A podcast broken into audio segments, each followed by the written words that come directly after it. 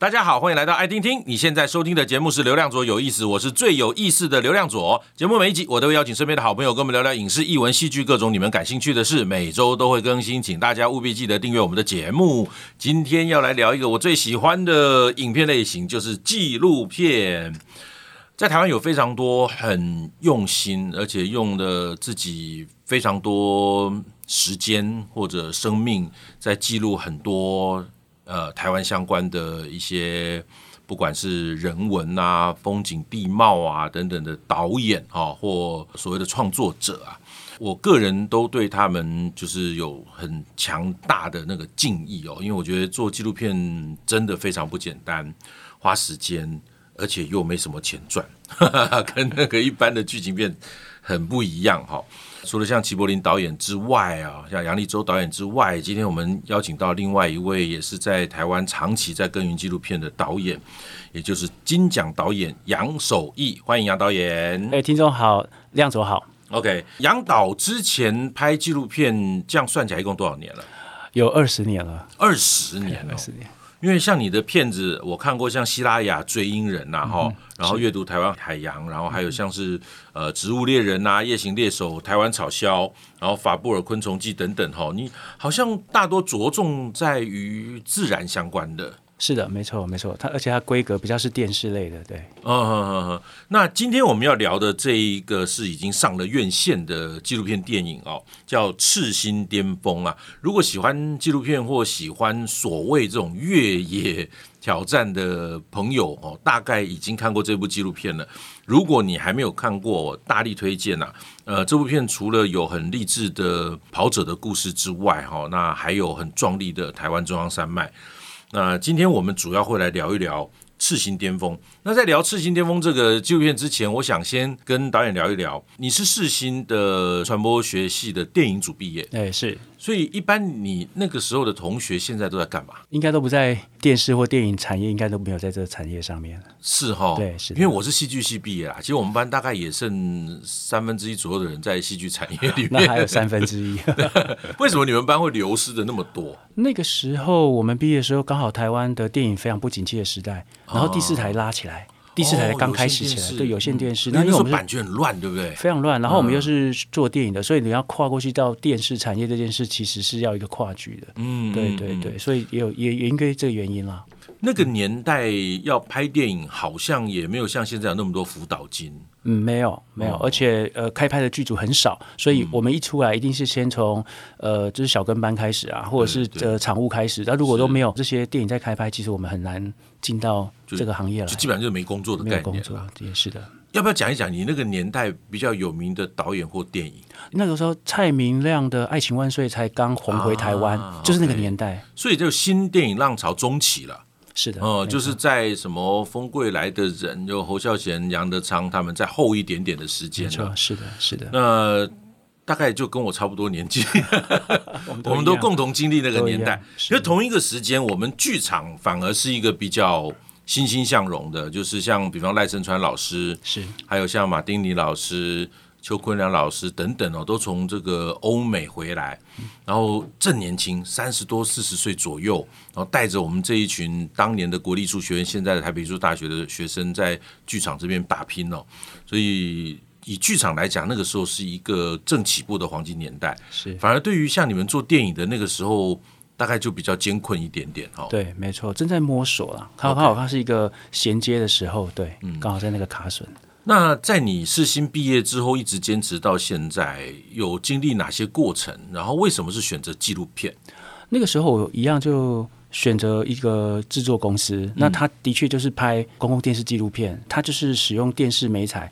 那因为我们电影以前用胶卷嘛，对，对，对，对，所以我一进到这个行业的时候，其实我是不会用 ENG 摄影机的，它很简单，我反而不会用。然后我不知道什么叫白平衡，所以我是真的是从头来，等于是回去学电视组在学的东西了。哦，你那还不知道叫什么叫白平衡？对啊，那个时候电视对白的白平衡要怎么做？这个是一个很机械型的动作，其实很简单，是只要只要老师跟我讲一下就会。但是当初学长问我会不会，我跟他说不会，他们每个人都翻白眼吧。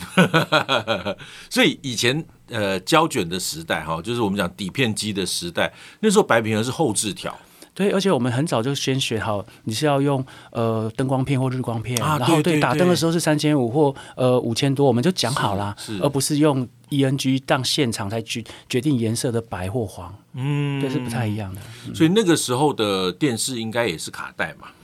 对，就是 Betacam 哦，或者才刚开始而已，对对对，Betacam 不久而已，对对对，是，所以那个机器的概念跟底片机完全不一样，完全不一样的。是，那你进那家公司，他拍纪录片，可是拍纪录片这件事情本来就是一个非常辛苦的。你看几位导演哈，那真的是，是我只能形容他们就是很很有呃一个伟大的理想，或者心里有非常强烈的企图心，想做一件有意义的事情。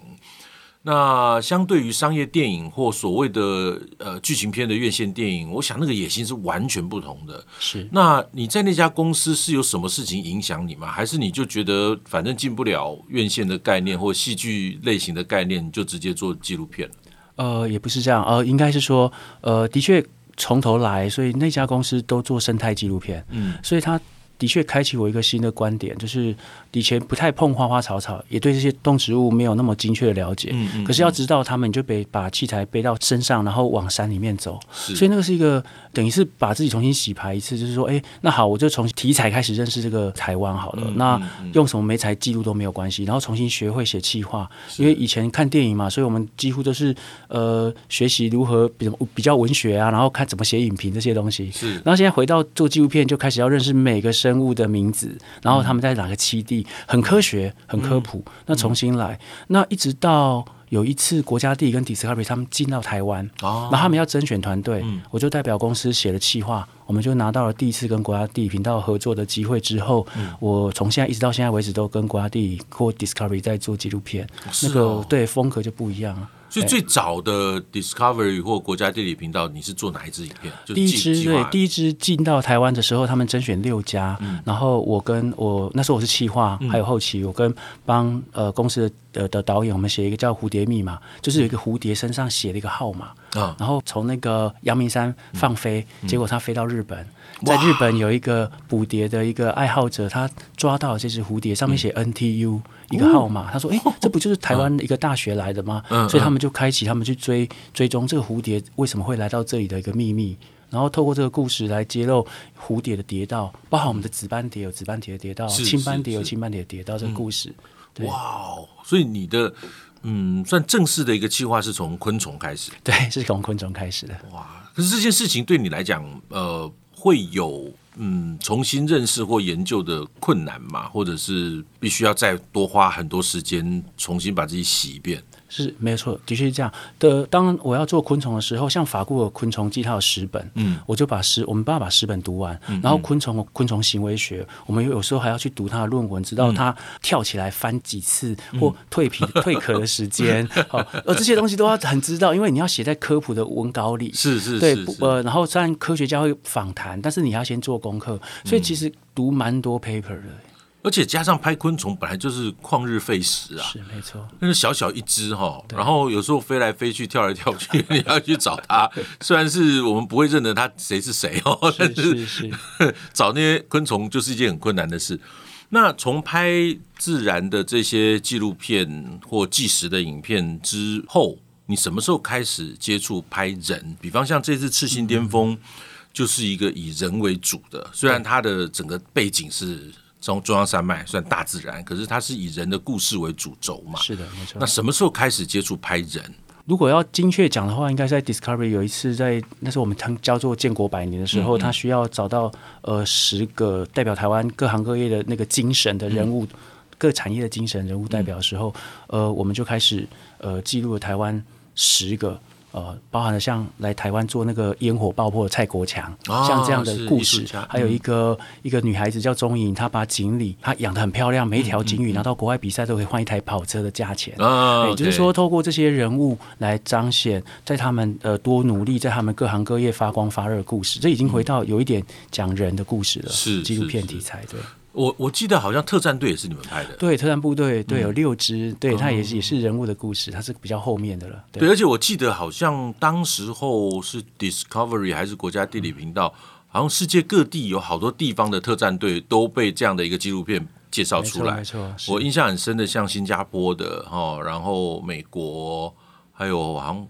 法国还哪里我忘了，很多支影片，是是是。对对对。对。那个时候我在做这纪录片的时候，的确，Discovery 他们有一系列就是全世界各国的军武，嗯，对，嗯、所以我们那时候为了做台湾的特战部队的时候，的确他们也参考了美国的海豹部队，对，哎，或者世界各地的一些法国的这些佣兵啊，或者什么，他们训练过程，嗯，然后把这个格式套用在台湾的特战部队的故事里，这样子。哦。嗯到现在，你会有想转弯回去拍剧情类型的电影吗？呃，其实剧情类，呃，在这中间，比如说客家电视台，我们也有拍过两支哦，影集吗？还是它是呃电视电影，还有两支，对对对，哦、所以呃也都有。但是呃，因为对我来说，纪录片当我呃，成案的成案一个纪录片的话，大概就要都要大概三到四年的时间。是，那我手上如果有四个故事的话，他们这种不同的时间的开始，不同时间结束，所以有时候很难安静心下来重新去思考戏剧这件事情。是，但是很很渴望啊，嗯，是很渴望。所以我觉得真的纪录片做下来真的有点难了。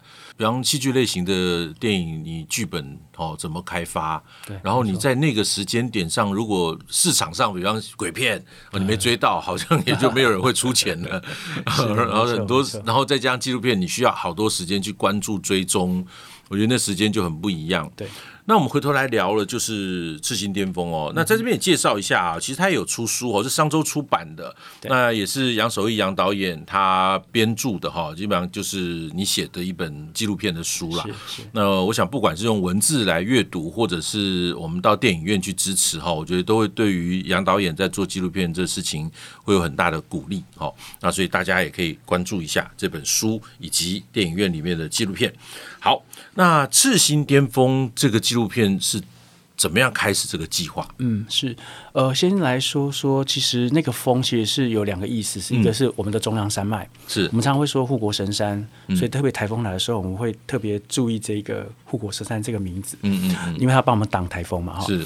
那呃，我常常拍生态都会往山上走，嗯，但是常常都会在山径的远端眺望那整排三百公里的能线，嗯，常常想这么大的量体，然后这么长的呃山径，怎么没有一个完整的纪录片呈现它？到底是什么样貌？这样、嗯、哦，真的没有人做吗？没有，没有，没有，没有在任何一个书的作品、嗯、文章、戏剧或纪录片完整把整个中央山脉塞进去。哦，对，通常我们就是可能会介绍国家公园玉山，对对，雪霸这样子，嗯、但是它是破碎的。Uh-huh. 所以整个中央山脉是没有，所以那个思考说，如果有机会，但我知道机会很少，是因为它需要一个故事，然后承载这个庞大的一个舞台嘛。嗯嗯。那当周青跟古大哥有一天他来找我说：“哎，所以我们想要有一个这样的一个计划，有没有可能帮我们做记录？”他当然很简单，他以为我的记录是像做完就放在 YouTube 的那一种，就是所谓商业公司做的介绍片呐。对，或者他们就他们这一趟，你帮他拍点影片，剪出来一个短片这样。对，这当然是一个朋友的请求，因为周青。当初他是我之前在国家地理一个纪录片的主角，他是台湾越野马拉松里面第一名的选手，现在最年轻的，他跑完一百公里的时间非常短，哎，所以呃，他知道我拍摄纪录片的故事的方法，然后他觉得是不是有可能，呃，然后也刚好完成一个叫做台北大众走，环台北。这一圈九十二公里的大众走的纪录片在国家地理，好、哦，那时候在 YouTube 收视很好，嗯、然后他们就觉得，哎，你又能拍越野跑，又有拍山，嗯、那可以把我们刚好结合在一起。那我听到说，其实我蛮蛮兴趣的，说，哎，是可以的，因为我本来就想要呈现中央山脉，没有一个故事主角在上面，嗯、也许你们两个刚好。的故事搭在一起，可能就是我现在最完美的一个企划的一个呃安排，那我就答应了。这样等于一拍即合，是是是这样子。哇哦，那我们知道这两位主角哦，一位是那个古明镇，我应该叫他古大哥了哈，因为他也差不多六十岁了，六十对六十。嗯，然后周青的话是台湾人称越野一哥啊，他拿过了这个世界各地各种奖项哈，不然台湾当然就第一名了啦。对，是的。他们在做这件事情的时候，呃，计划多久了？OK，呃，当初来找我的时候，他们已经稍微启动，已经半年了。半年。然后对找我之后，我们又走了三年，就是第三年的十月一号才启动的。所以这个隔了两年半左右时间是是又多做了哪些事情呢？OK，我们也会把中央山脉分成六大段，叫北一、北二、北三段，是啊，然后南三段、南二段、南一段，嗯，就是这样的区分，比较有利于未来登山者他们在排百岳的时候，他们挑战这些山头的时候比较好分辨这些路线。嗯那真正中央山脉在地理上其实是从宜兰一直到最南端的那个我们说垦丁的尾巴，是几乎整个都是中央山脉，就是我们整个龙骨的那个脊梁哈，是脊梁一样。但中央山脉在攀爬的那个过程。它其实在在这个段落里这样子的，嗯嗯那呃，但是其实没有太多人全部都走过，走过中央山脉完整路段的人其实非常少。嗯、那他们今天又要挑战比较快的速度，所以他们其实一开始的时候其实不讲快，他们用三年的时间慢慢爬出每一个段落的一些细节，是几乎就是。走不对就重新走一次，所以他们常常这样来来回回，就像在准备要约一个期末考一样，他们就常常在预备这些考试的过程。所以你的意思是他们真的去走啊？对，他们那三年的时间是去走的啊，对，然后不用很快的速度，嗯，而是把每个路标都精确了解，嗯嗯，然后也试着晚上走走看，白天走走看，然后要不要在这边扎营？嗯，每个点就像有一点像兵棋推演这样，都推演过好几次之后，他们才按下码表的。哇，这是很疯狂哎、欸！是，那那你们的呃拍摄的计划怎么跟他们做配合？是呃，我因为我是拍人的故事，所以我想要看看他们努力的过程，嗯，然后还有他们两个人为什么要做这件事，还有他们两个关系的发酵，所以当他们。对我来说比较珍贵，要珍惜，要拍摄时间点，反而是他们上上去训练的时候，嗯、他们训练去踏查这些路段的时候，反而他们放得比较轻松，然后会看到他们很多的对话，嗯、然后他们在辩证哪一条路是对的，嗯、然后这个过程可以看到他们的关系的发展，然后也看到他们的策略，嗯、然后他们为了这一段路程如何预备，然后再回山下如何训练，嗯、这些是才是真正整个故事的主干。嗯，因为我大概看了这些影片的过程，我发现拍摄的团队人其实也不是很少哎。是的，是的。就你们大概动用的人数有多少？好，因为纪录片它要花很长的时间，所以我今天找了这个摄影师，他可能明天就没有空，或明年没有空。嗯嗯、所以的确，我们的摄影师大概会有大概十二位左右轮着上，轮着上。嗯、是的，然后其中四位摄影师，他不是真的摄影师，他们其实是越野圈的高手。哦、然后呃，我训练他们成为摄影师。然后教他们如何访谈，然后他们的任务是，他们任务是在那个按下码表的那八天半，嗯、他们一个人两天体力的输出，嗯、跟他们一起，嗯、等于是陪走，是，然后又要拍摄，然后两天再轮下一个。那我们一般的正规的摄影师或导演，我们就变成补给队，从不同的路线一直上去，然后上到每一个他们每天晚上要扎营的那个停留点，停留点，对，我们拍摄拍他们进站跟出站，嗯，还要我们再离开到到下一个点。因为在看这个纪录片的时候，会发现，呃，其实台湾各地的登山协会或登山的团体都会协助在每一个点，他们就有一群人哦，就上去很热心的扎营，煮东西给那个古大哥跟周青他们吃哦。没错，你说两位摄影师，我相信听众朋友现在想起来说，哦，这摄影师很厉害。我跟你讲，那已经不叫厉害而已哈。哦，真的，大家去看一下这纪录片哈，这。古明正古大哥跟周青哦，他们在这个所谓的大众走哈，那个走字其实应该改是大众跑啊。他们几乎是用跑步的方式完成的。那这边讲一个数字让大家参考一下。刚刚这个导演在讲说，呃，以前呐，这没什么人走哦，然后这次他们就设的时间特别短。那事实上呢，是以前有人走过啊，我知道的是十四天，然后每一天设定的呃路程是比较短的。然后这一次古大哥提出来嘛，他说他用八天，天然后把每一天的路程加长，所以八天要走完以前走十四天的这个过程哈，所以在整个影片就看到基本上就是在棱线上跑步的概念啦。是是，你说这两个摄影师，即便是越野好手，要跟他们这样跑，我觉得是很恐怖的事情啊。那在过程中，我当然知道这个导演也受过伤，据说是高山症嘛，然后脚下踩空摔到杜鹃花丛，对，被杜鹃花仙子救了。我也摔过一次，我去溪钓的时候也踩空一次，我觉得那感觉超级恐怖啊！因为我摔的那也是一个有点垂直式的地方，那刚好因为有植被啦，然后我也是被一些树枝什么挡住，然后我朋友是直接跳下来滑到我旁边把我抓住，所以我知道那个可怕，尤其你们是在。那么野的高山上面的，是的。那整个这个拍摄期间，我看了一些资料，也有讲哈，就有八天的时间，然后七天是好天气，有一天基本上天气非常不好。对。那以天气不好的状况，当时你们是有什么所谓的预备或天气恶劣的的这种预备计划吗？是的，呃，他们有这个计划。一般来说，越野跑的选手他们都会有一个背包，他们会有一些救难的背包在身上。是，他们其实，在国际赛道比赛的时候啊，纵使下冰雹，他们一样要把这些路径走完。嗯、所以他们热了就把衣服脱掉，冷了就把其他的防寒衣服穿上，然后有自备一些干粮跟补给用品，还有一些药品。嗯、这些是越野跑选手他该有的。所以我们看那些超马好手或者是极地越野，像彦博那陈彦博，其实他们都知道如何在极寒冷的环境，除了活下来之外，还要。完成任务是，所以他们其实这两位古大哥跟周青，他们也是用这样的态度来执行这个任务的。嗯，因为我看了一下，他们在下大雨的那一天呢、啊，其实他们用了一个防寒带，对，就一般在野外常看到像洗脖子的那种那种东西，然后好像更高科技一点哦。对，影片里面古大哥说啊，这个可以保暖又可以透气啦，对对对，很厉害。可是。他们竟然从来没用过，他们是很少用到这些东西。这个在越野跑里面叫做强制装备，你一定要带，它也不贵。现在其实，在登山用品社都买得到，很轻薄，细折起来就像可能就是一小叠纸这样，但它摊开的确它是有聚温度的效果，是对，是非常好的，对。而在在那个整个跑的过程里面，呃，天气这件事情的因素好像在这一次没有干扰很大。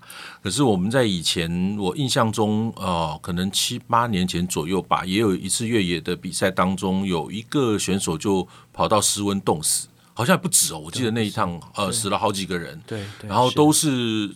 太轻忽了，就是失温这件事情。是的。所以在影片里面也可以看到古大哥一直在讲说，哦，在山上如果失温就死定了哈。是的，是的。因为我去看了很多你们的访谈的影片，包括呃，你们会弹出来整个背包里该有的东西，所以应该就是一应俱全啦。对对。那这一次八天的台湾的大众走哈，计划完成了，也拍成纪录片了，有没有什么后续其他的想法或计划呢？OK，呃，这个故事它其实彰显几个意义，一个就是第一是自我实现嘛，嗯、第二就是其实更重要是怎么样如何把中央山脉透过电影让大家更认识自己的我们所谓的护国神山。嗯，那这个电影里面的确比较科普式的把中央山脉的细节都呈现出来，包含当初电影企划所谈的要让观众看到中央山脉不同的脸。嗯，哦，那透过人的努力，那那有一张脸，然后人踩踏的过程也有一张脸，不同的那个气候都有。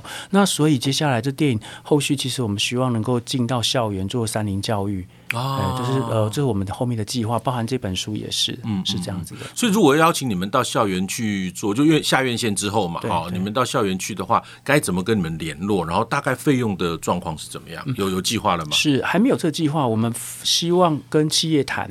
然后由企业来出资认领这个计划，这样会比较好，不是一个一个学校来。哦、我觉得这样学校也辛苦。我倒觉得，呃，我们努力去帮学校去跟企业谈，然后呢，告诉学校有这个资源，然后各个学校来认领，其实就可以。哇，太好了！做一个这个各的整组的包装。其实我们还有一个周边的商品，就是一个立体书，整个打开中央山脉就会浮现在我们面前。哦、然后四十座百岳的那个立体书，我们的这个呃周边的这个学习。小物我们都做好了，这样子。嗯，嗯，因为我特别在一些报道里面看到导演一直在提到说，中央山脉大家都很熟悉，护国神山大家都很熟悉，可是里面有多少山，其实大家根本不知道，甚至有些山的名字听起来像外国山的名字。哦，那中央山脉我们既熟悉却又非常陌生的这一道我们台湾的脊椎骨啊，真的很需要被用各种方式去认识。那最后我就想聊一下的，就是要怎么样。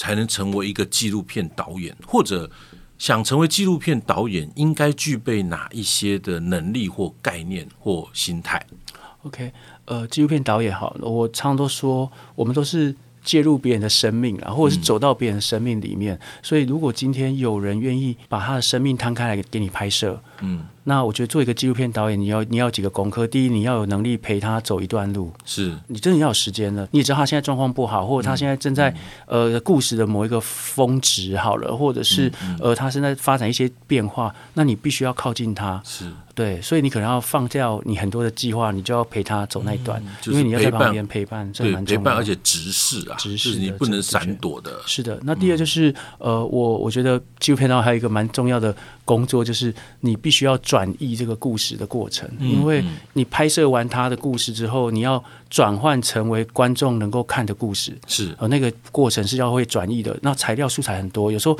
随便一拿就好几十 T 的硬碟量，嗯，对，那可能是你好几年拍摄下来的，那这个故事不只只有你有拍摄，你还要为他注解他人生，而且还要额外去找一些资料。例如他是一个昆虫学家，那你还要额外去找出他以前师承哪个老师的那些资料，嗯，你就要再回去找很多资料来加注他的那个厚度。嗯，所以不只是一直拍摄他，他的故事的全备感，你必须要慢慢的把他的不同的立体的面把它贴回来。嗯，那因为有时候很多主角他最多只能给你他两个脸。嗯，那如果你要呈现这个主角要四张脸，其他两张脸你要去帮他找出来，他自己也不知道原来那两张脸可以这样被找回来。哦，对，所以有时候很多呃被拍摄的主角说，哇，原来我还有这一段故事，谢谢你帮我找回来，嗯，是因为我们听他的访谈之后说，啊，那我们需要帮他把这些资料、画面或者是照片去帮他用他不知道的方式，我们帮他把他找回来的都有。嗯，所以这也是一个纪录片导演他可能需要的一些条件。嗯，那我觉得时间是最难的了，就是真的。你要把很多时间放在别人身上。那第二是那个别人常常换人，就是今天这四年我拍他是拍生物学家，明天他四年拍一个建筑师，那整个他们的庞大的知识性的东西都会换质。你四年前都在阅读很多生态的，那这四年后你觉得 都是可可能都是建筑学的东西或力学的，这在太多了。所以其实这是二十年来，其实从军武、昆虫，还有建筑。还有音乐哦，那些艺术性的，我们的确一直在换质，甚至从时间发展。对，如果以念书来讲的话，你大概已经拿四五个博士了 哦，就花那个时间跟所涉猎的东西啊。那呃，刚刚讲到了纪录片是主要是以人为主哈，就是很多时候是追踪记录一个人哈。那感觉上，我们假设用最简单的形容，呃，戏剧类型的长片，大概是主要的。聚焦会在把故事跟情节立体化，然后纪录片可能是更着重在把人物立体化，所以他们散出去的这些所谓的根啊、枝芽啦，可能是呃方向上或目的都不太一样了。是。好，那有个比较呃实际的问题，想当纪录片的导演，他该怎么去找钱呢？啊？哦，是对，因为他没有。一开始不会有票房概念嘛，就不会有人觉得纪录片会有什么三千万、八千万破亿票房，不可能嘛。嗯，那当然他可能会有的是版权的贩售，或到串流平台去去卖给串流平台播放，可毕竟都是很少的钱。对，那这个这这个工作就有一点点，嗯，真的是呃很理想性的。那钱该怎么找？嗯嗯，我可以分享几个管道，因为也因为呃现在的拍摄器材变得。更更加便利，可亲近性变很高哈。而且相机型的摄影机，其实它这个能够呈现四 K 画质，而、嗯、而且拿着小台摄影机，侵略感也不会那么重。是呃，在记录上，那呃这几年不管是新北市、桃园或各县市，其实他们都有纪录片的工作坊，你去报名，然后你带着你想要发展的题材去报名，啊、然后这些老师会辅导你，让它变成。好，变成可能可以拍的纪录片，然后最后还会票选，最多都可以拿到三十万，这是最好的一个一个第一笔奖金。那这几年下来，这这样的各县市的发展都蛮成熟的，我觉得呃，这是可以呃可以关注的一个角度，呃，这是一个管道。第二就是呃，稍微成熟型的导演，当然就可以注意一下每年文化部影视产业局他们会办高画质纪录片补助的一些提案，我也是委员之一嘛，审片委员。哈，那我那一年他我们就发了两千多万。办出去，然后可以让十五部纪录片，然后有机会可以完成。好，就是辅导他们，一个纪录片都可以拿到两百多万的费用，我就觉得很好。世纪巅峰我是从这样来的，哦，世纪巅峰也是第一笔费用是这样来。那接下来的话，呃，剩下的我知道的，好像公共电视更可以储备地方的那个，呃，比如说你是纪录片导演，然后为自己的社区做小的。播报的那个小节目，是这些其实他们都有管道，它就更简单了，费用也很低，嗯，但是会让你的作品更有机会被看到，然后也可以透过这些电视台的制作人引引导你怎么样成为比较好的呃即时报道者，这也是一个很好的管道。我觉得这些管道都不错。OK，是管道很多，但重点是你要真的想做啦，要强。我觉得真的要对某个人的故事或土地的故事或某一个事情物品的故事有强烈的兴趣跟企图心，才有可能去。拍纪录片，因为它真的所耗费的时间成本是非常非常庞大的。是哦，那在这个赤心巅峰里面，我印象很深的还有你们用那个叫什么竞赛用的穿越机，对对对，哇，我觉得那好精彩哦！尤其像比方周青他们在跑那个下坡速度特别快的时候，那个穿越机因为速度非常快嘛，我觉得那摄影师很厉害耶，他跟他 cross 就是交叉之后，他会马上转过来追追追他的背往下拍，我觉得那个。哦，你你说他是一个越野跑者哈，我都觉得他是一个极专业的摄影师了。哦，我觉得这部纪录片真的非常值得大家呃花时间到电影院去支持一下。当然，刚刚导演讲的一些拍摄经费的来源哈，我觉得募资也是一个方式哈，有很多的募资平台。是的，刚刚跟导演闲聊也知道，上映一周哈，我们在二零二三年十二月。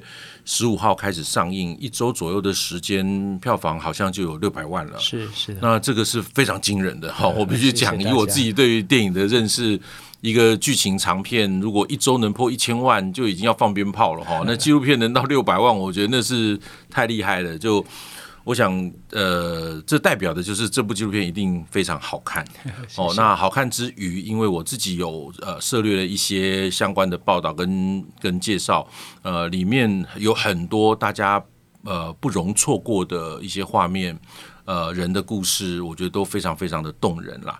那今天非常谢谢导演来到我们现场，然后也希望未来能看到你更多的纪录片的作品。是，谢谢。OK，谢谢亮卓。好的，也欢迎大家分享节目，更欢迎订阅流量卓有意思。有新的节目上线就会收到通知。我们下次见，拜拜。